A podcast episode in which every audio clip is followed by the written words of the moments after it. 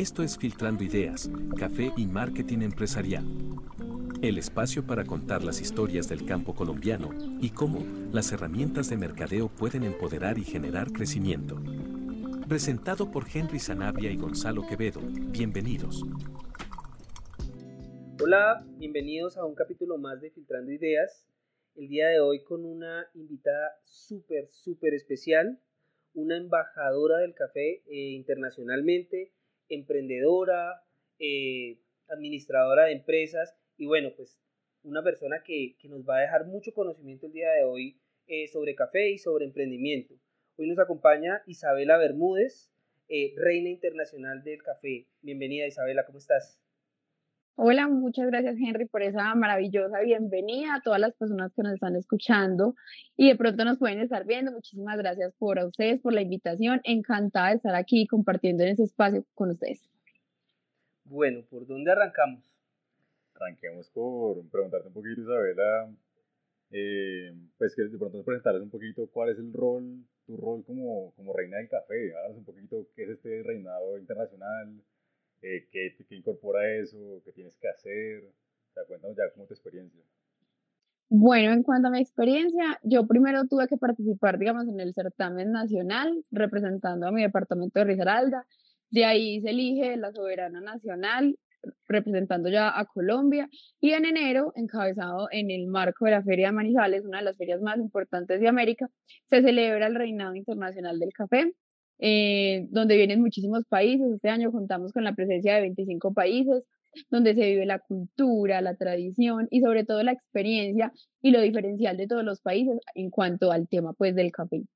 Eh, gracias a Dios tuve la, la, fortuna de quedar como eh, electa como soberana nacional y la verdad es una agenda, mejor dicho, uno, ustedes no se imaginan todo lo que le toca hacer a uno, eventos, actividades, pero la verdad es una pasión que yo siento que nosotras las reinas tenemos eh, apoyar cuanto, digamos, a la Federación Nacional de Cafeteros y estoy adscrita como al Instituto de Cultura y Turismo de Manizales, así que hacer presencia en cuanto a todos los eventos que tengan que ver en cuanto a café, cultura y tradición, pues digamos, como en la misma ciudad, tanto de acá de Pereira como de Manizales.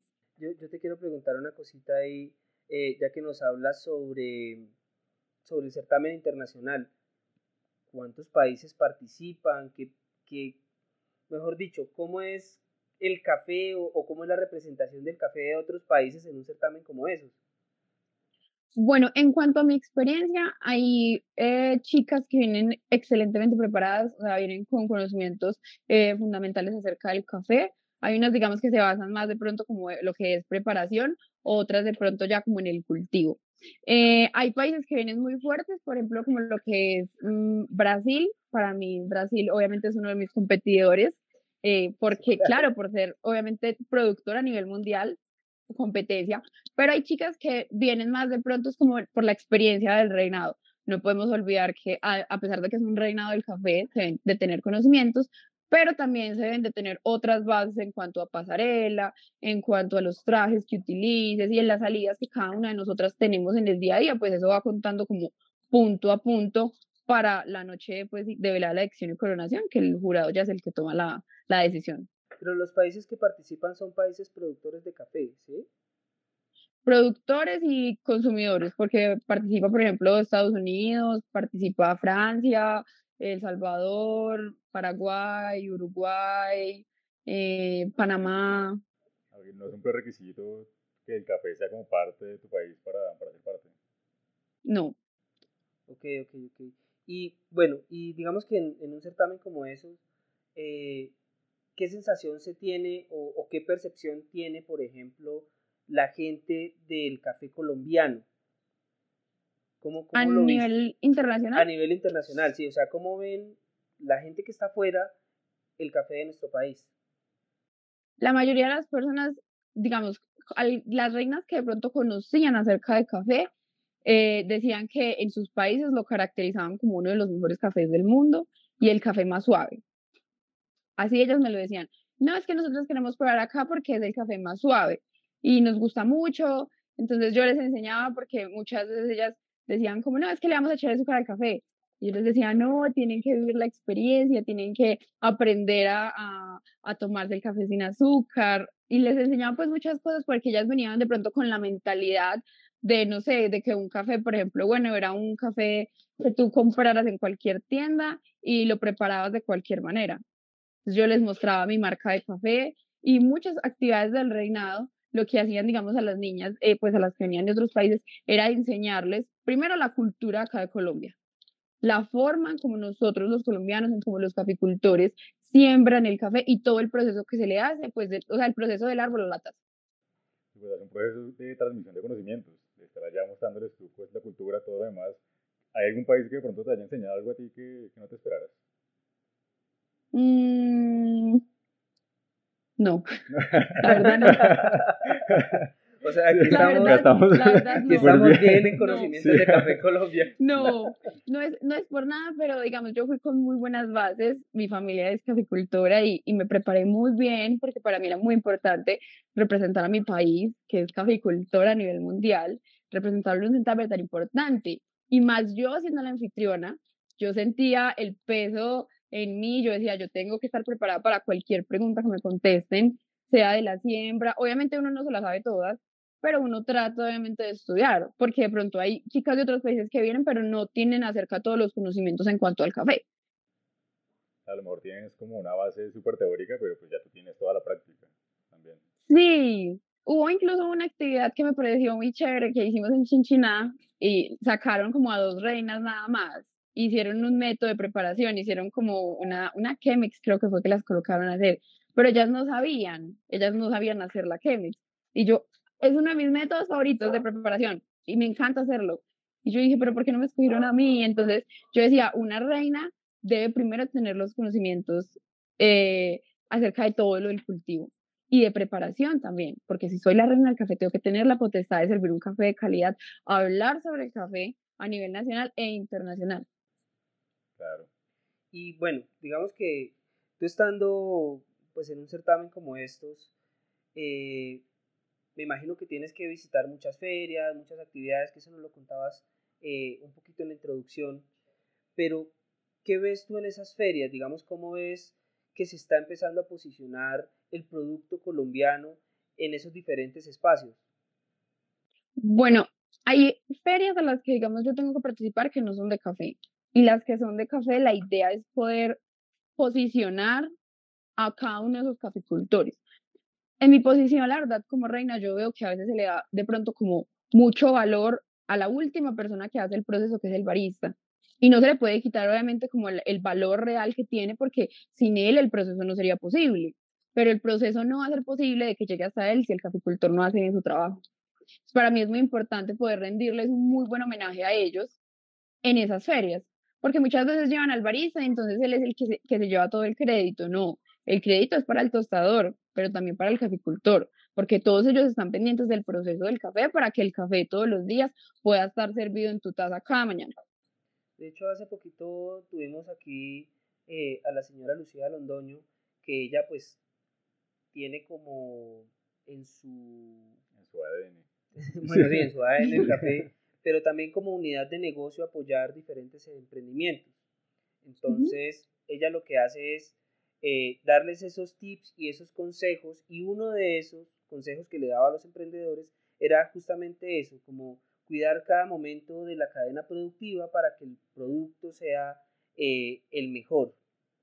Sin embargo, bueno, eh, cambiando un poquito o volviendo un poquito al tema que nos hablabas de los baristas, todos sabemos que hay mil formas de tomarnos el café, pero para ti, ¿cuál es, cuál es tu favorita?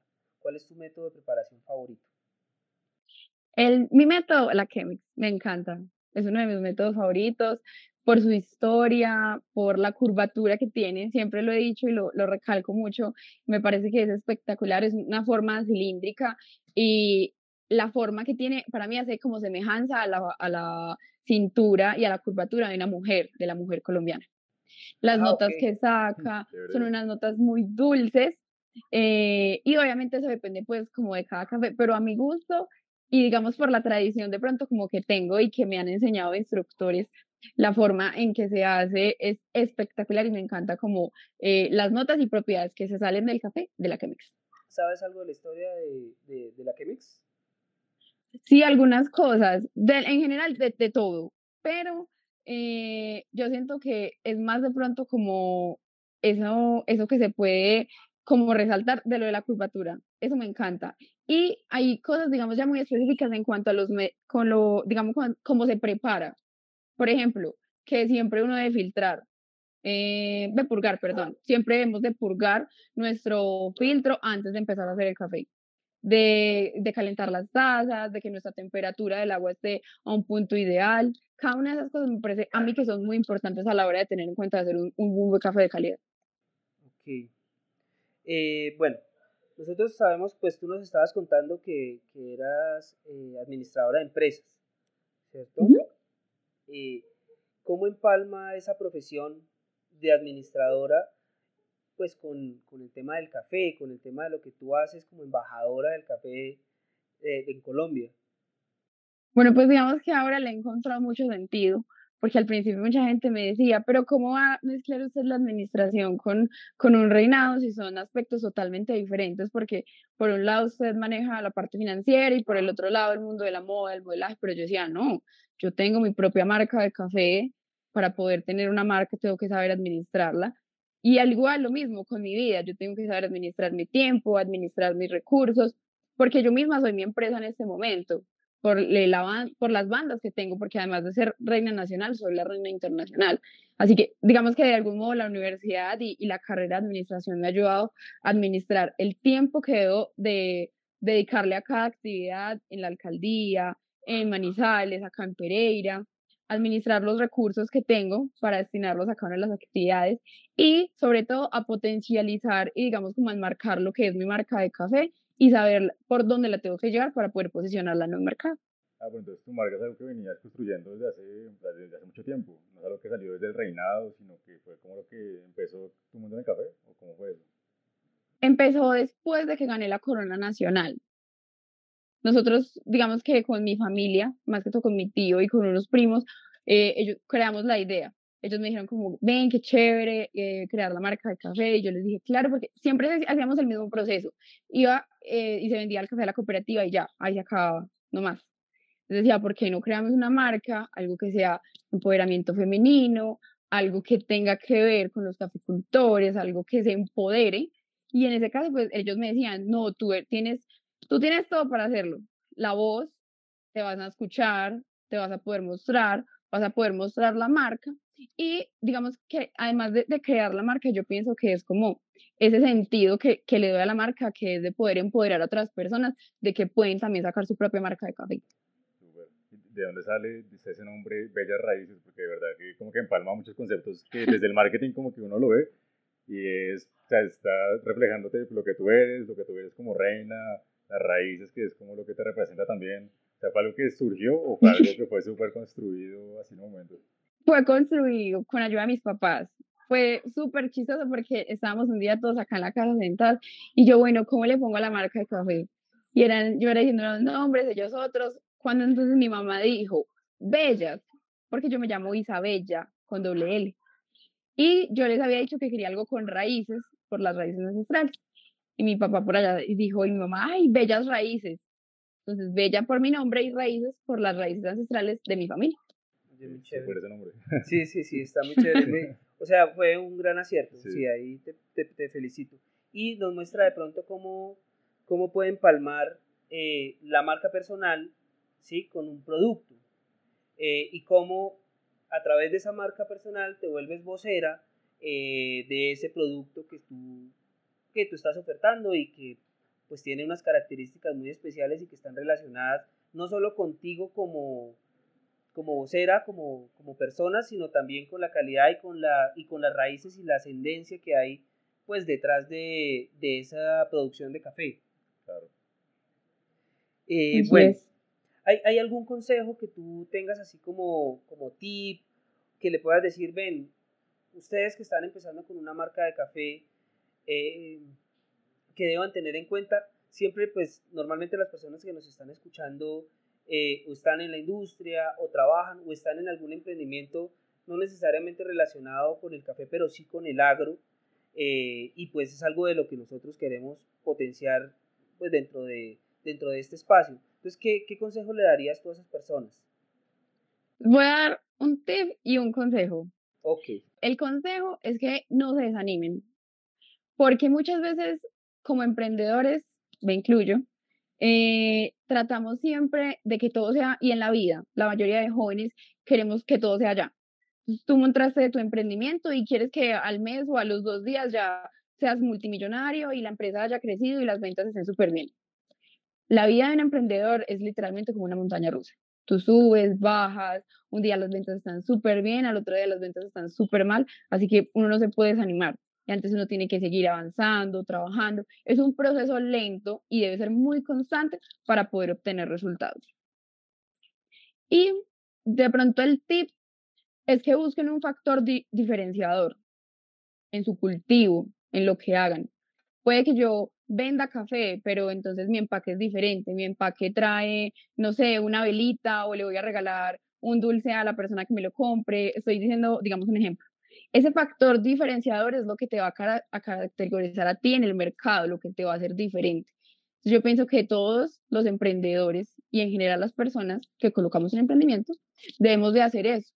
¿Qué es lo que diferencia tu marca para que como cliente la otra persona haga y diga, no, yo definitivamente tengo que comprar eso porque es que me van a dar esto, o voy a adquirir esto, o si yo compro una bolsa de café, entonces eh, voy a dar una clase de cortesía en barismo, o te voy a ir a mostrar mi finca. Tienes que buscar algo que te haga diferente en el mercado, como en la vida, en cualquier cosa. Si tú vas a ir a comprar, no sé, unos zapatos y te van a regalar eh, algo para limpiarlos, entonces tú vas a escoger eso porque en la otra parte no te van a dar donde vas, dando el, digamos como eso que vas a poder limpiar tus zapatos. Entonces, la idea es que cada persona busque ese factor diferenciador en su producto, en su emprendimiento, en su servicio creo que también hay un tema con lo que muchos emprendedores a lo mejor batallan y tú puedes ser la persona indicada para, para votarnos ahí como el consejo. Y es, o sea, siendo profesional, estando como ejecutando tu carrera, siendo la reina internacional, siendo emprendedora, ¿cómo administras tu tiempo? O sea, ¿cuál es, cómo, es, ¿cómo es para sacar tiempo para todas esas cosas? Bueno, esa es una de las preguntas que más me hacen y la verdad es muy difícil porque yo siempre, como en la semana, digamos, el, domingo es el día que planeo todo lo que voy a hacer en la semana.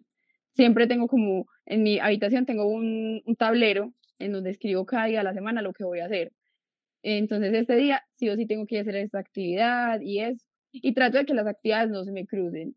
Para mí es crucial que todo lo que yo vaya a hacer, las reuniones, las ferias, las actividades a lo, a lo que vaya a asistir, me las digan siquiera con una semana de anticipación.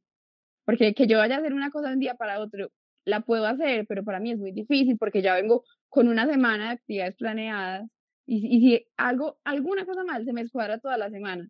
Entonces ya se me sigue como una bola de nieve, pasa del evento al evento, y entonces no voy a una cosa y no voy a otra cosa, y yo soy muy responsable y me gusta asistir a todas las cosas, pues como que, que me proponen las personas. Ok, definitivamente organizarse. sí, sí, no, incluso eh, te puedes apoyar en alguna tecnología, digamos, por ejemplo, aplicaciones, aplicaciones, eh, Tax Manager, como todo ese tipo de, de cosas que, que, pues bueno, como tú sabes, como te comentaba hace un rato, pues este es un espacio para emprendedores. Y a veces eh, el día a día le gana, o sea, el objetivo se pierde por estar sacando la tarea. ¿Por qué? Porque no tenemos como una visión completa de las actividades que vamos a realizar y el objetivo de nuestras actividades, ya sea pues en, el caso del marketing o en el caso porque pues lo que tú haces también eh, pues de forma física pues es una activación de marketing, ¿no? Tú estás eh, de feria en feria haciendo una activación contando sobre cultura cafetera, sobre pues bueno, eh, todo lo que tiene que ver con el café en Colombia. entonces sí, yo creo que la tecnología puede ser un gran aliado para, para ir solventando ese, ese paso a paso. El calendario me parece una, el calendario de mi celular del iPhone me parece increíble. Anoto absolutamente todo y yo digo, me tienes, ay, las notas también, en notas eh, o recordatorios. Entonces coloco un recordatorio en la mañana, no sé, llamar a mi jefe o pendiente evento por confirmar. Y el celular me avisa normalmente y me llegan un montón de recordatorios. Llama, no sé qué. Yo soy muy, muy, a veces muy puntual llamar a las 5 de la tarde a tal persona. Y sí o sí, yo digo, si me llega recordatorio es porque lo tengo que hacer porque al, ese mismo día no lo hice o en la tarde no lo hice. Entonces, ese tipo de cosas como que a veces le ayudan también a uno porque a veces con tantas actividades no le da uno tiempo de hacer todas las cosas que uno debería hacer. Yo creo que esto escalado como a un contexto ya empresarial puede ser unas herramientas de CRM. Ese es mi calendario, ese es mi recordatorio, mis tareas, porque a lo mejor, claro, o sea, tú manejando tu marca personal y todo, pues tener todo organizado es lo que te permite asegurarte de lo que quieres hacer se, se cumpla. Así es. Tú actualmente tienes como, pues hablando un poquito de, de eso que, de la marca personal, volviendo al tema, eh, digamos, ¿hay algún proceso en donde tú, no sé, lo harás con tu manager, lo harás con tu familia, porque eso también puede ser así, o lo manejas tú misma, digamos como un proceso o en el que tú construyas cómo vas a, a, mostrar esa marca personal, digamos cómo vas a mostrar tus valores eh, como persona, tu conocimiento sobre café, eh, tu conocimiento como emprendedora. ¿Hay alguna estructura para eso o, lo haces así pues como que te sale eh, por tu experiencia? Sale por experiencia, la verdad. siempre, siempre he dicho con mi mamá, siempre me enseñó que ser una mujer real. Yo nunca, nunca planeo nada en cuanto, digamos, cómo debo mostrarme de pronto con lo que son mis valores. Yo pienso que siempre me he mostrado como la persona que soy. Entonces, en, en medios, sí, digamos que a veces mmm, tiene que ser uno más cuidadoso con eso. Cuidadoso porque no todas las personas piensan lo mismo que uno. Así que en, en redes sociales trato de ser muy cuidadosa en lo que voy a subir, en cuanto a café. En conocimiento, por ejemplo, en cosas de café, soy muy cuidadosa porque tú te llegas a equivocar en algo minúsculo y claro, como yo soy la reina del café, entonces yo tengo, las personas creen, no, ella sabe de todo, ella es barista, ella, mejor dicho, lleva en la finca toda la vida, pero pues la gente obviamente no sabe todo lo que, lo que yo sé. Yo sí sé muchas cosas, pero uno tiene que tener cuidado en cuanto a redes sociales más que todo. Sigamos cómo comunicas, ¿no? Yo creo que eso se ha vuelto sí. un, un, tema recurrente acá y es en la importancia de la comunicación, de cómo eh, transmito los valores de mi marca a través de redes sociales, a través de mi web, a través de las actividades de marca que yo desarrollo, pero que siempre todas esas comunicaciones eh, estén atadas a mis valores y, y pues que, que, sean congruentes y consecuentes pues las cosas que digo con las cosas que hago como marca, ¿no? Claro, ahí también está el tema de, de ser autoridad en, de, mi segmento, ¿no? Porque nosotros con muchas empresas que, con las que trabajamos, pues lucha uno mucho porque la marca se posicione como autoridad dentro de su mercado, pero eso también conlleva una responsabilidad grandísima, pues digamos que tú ya la tienes con, con tu rol como reina internacional y es que se espera que, mejor dicho, o sea, todo el mundo espera que tú seas la respuesta fija y que lo que dices es lo que es, sí. sí, una fuente súper confiable. La mayoría de personas siempre piensan eso y yo muchas veces les digo, yo es que yo no soy barista, yo sé con lo que me voy a andar en unos, caminar en tacones, camino súper bien. Si le hablo de café, obviamente vengo de familia cafetera, de mi familia es caficultora hace más de 30 años, conozco sé, y sé del tema y he estudiado y me he preparado para ello, pero como todo en la vida, uno nunca se la sabe todas. Bueno, cuéntanos, cuéntanos un poquito de esa, de esa tradición cafetera, cuéntanos un poquito, eh, pues porque tal vez tu historia es la historia de muchas personas que llevan muchos años en el mundo de café y que de pronto no han tenido la oportunidad de visibilizarse, ¿sí? Quizá tú encontraste tu camino pues, a través del reinado, pero también encontraste el camino a través de tu marca de café. Cuéntanos un poquito, pues, cómo es esa historia para llegar hasta allí, porque le puede servir de motivación a algunas personas que están encontrando o están buscando su voz. Claro. Bueno, digamos que al principio yo tenía como muy separado lo, lo del reinado con lo de, lo de, lo de mi carrera. Yo decía, lo del reinado es más, es más un hobby, es más una pasión que, que le tengo al mundo de, de, de la belleza, ¿cierto? Pero en el camino me di cuenta que podría mezclarlo con mi carrera, porque yo quería, obviamente, y quiero poner eh, un café. Y yo dije, qué mejor, siendo la reina, tener mi propia marca de café con mi familia. Mi, digamos, mi tío es como el personaje emblema aquí. Él se llama Alirio, y eh, digamos que él es como la persona que ha estado en todos los momentos de, de nuestra vida enseñándolos todo lo del café. Desde que yo pues tengo memoria, él vive en la finca y siempre, eh, desde que estaba muy, muy pequeña, mi mamá, vamos para la finca y el tío siempre allá nos decía, vea, tomen café, esta es la planta del café, así se hace el café, esto es lo que ayuda acá a todos los caficultores. Entonces, era, es más, digamos, como de pronto como esa tradición de la que yo traigo y que a mí me parece muy bonito y muy lindo darle a las personas a enseñar, de que acá en Colombia tomamos y tenemos un café de excelente calidad y de que nuestros caficultores se merecen como ese, ese, ese homenaje, porque la verdad es un homenaje que se les tiene que hacer a ellos. Sí. Y para ti, es una pregunta que mm, la tuvimos en el, en el episodio anterior y yo creo que es pertinente también hacértela a ti. Para ti, ¿qué es cultura cafetera? ¿Qué representa eso para ti? ¿Qué es cultura cafetera? Para mí la cultura representa todas las familias, todas las tradiciones, todo el café, todos los métodos de preparación, la berraquera que tienen todos los caficultores para levantarse a las 4 o 5 de la mañana a cultivar nuestro café colombiano. Ok, ok, me parece una perspectiva excelente, sí, porque yo creo que sí, hace parte de nuestra cultura cafetera entender lo que hay detrás de la taza que nos estamos tomando. Ahí hay unas personas que tienen una historia, que tienen una voz, hay un esfuerzo que ellos involucran en todo el proceso productivo del café y incluso eh, casi que es un producto casi que de economía circular porque también entramos quienes por ejemplo aportamos a, comunicar todo ese tipo de cosas eh, el que lleva la distribución el que lo vende el que lo revende el que lo entrega el vendedor pues digamos que es una cadena que, que abarca todo el mercado y que lleva ese poquito de conocimiento de, de, de, voz a voz en toda esa cadena, ¿no? Me parece que, que, sí, que pues puede ser una, una muy buena apreciación de, la cultura cafetera.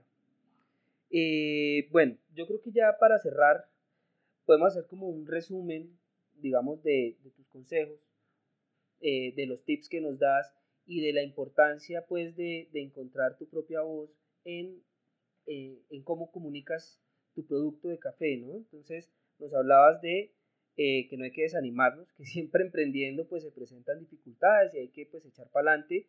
Eh, nos hablabas de, diferencial. de tener un diferencial, eso se ha vuelto también un tema como transversal aquí en el podcast, y es que el diferencial no puede ser solamente la calidad, el café colombiano es bueno por naturaleza, entonces tenemos que tener un montón de acciones que nos permitan mostrar los verdaderos valores de esa marca, de ese café, eh, que se acompañen con algo de retención, de fidelización, eh, pues hablando un poquito más en términos de marketing, de valor agregado.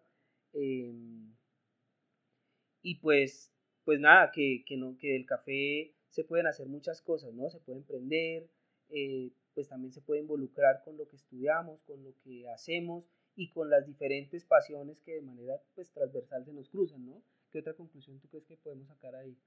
yo creo que la verdad, muy lindo ver cómo desde, desde tu carrera, desde tu marca personal, le das como una, una imagen y como una cara a todas esas personas que están detrás de una taza de café.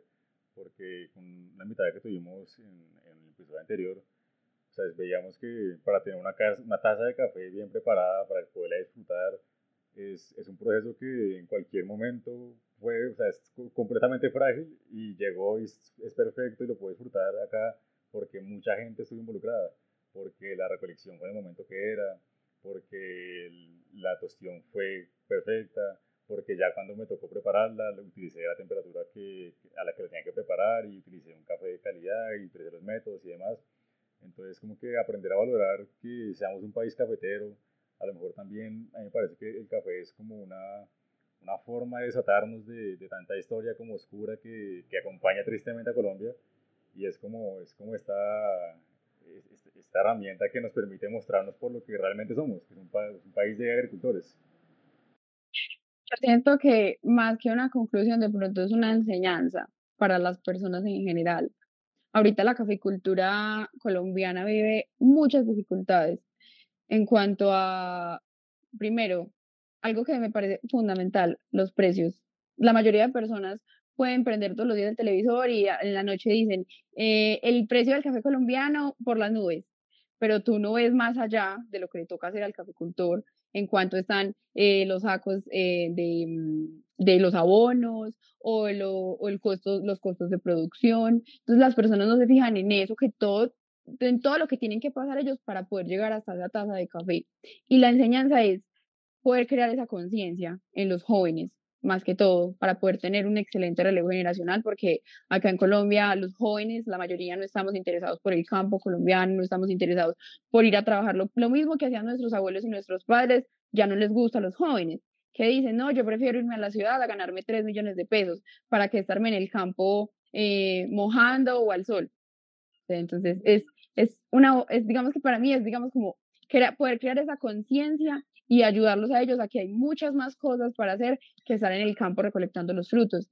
Tú puedes ser un barista, tú puedes ser un tostador o puedes ser incluso eh, un comerciante a nivel nacional e internacional, simplemente por ese grano tan, tan específico y tan lindo que es el café. Okay. Yo creo que despídenos invitando a nuestra audiencia eh, a aprender de café, a el próximo evento que tengas, no sé, ¿qué les quieres decir eh, para cerrar. Ah, bueno, y por supuesto que prueben tu café. Tu café, claro. a que prueben el café Bellas Raíces. Claro. Claro que sí. Bueno, eh, principalmente un saludo, un abrazo para todas las personas que escucharon este maravilloso podcast. A ustedes agradecerles por haber hecho esta invitación. A las personas que nos están escuchando, que de verdad se gocen lo que es la verdadera cultura cafetera, que se empapen y que quieran aprender de lo que es el verdadero café colombiano, que apoyen a los caficultores, que apoyen a los emprendedores, a los campesinos en general, porque ellos son los verdaderos protagonistas. Y que recuerden que el café, además de ser un cultivo y una bebida, es un estilo de vida. Ok, muchísimas gracias. muchas gracias por acompañarme en este espacio. No, a ustedes, muchas gracias. Bueno, cuídate mucho. Gracias, Gonzalo. Que estén bien. Gracias a nuestra audiencia por escucharnos. Bye. Chao.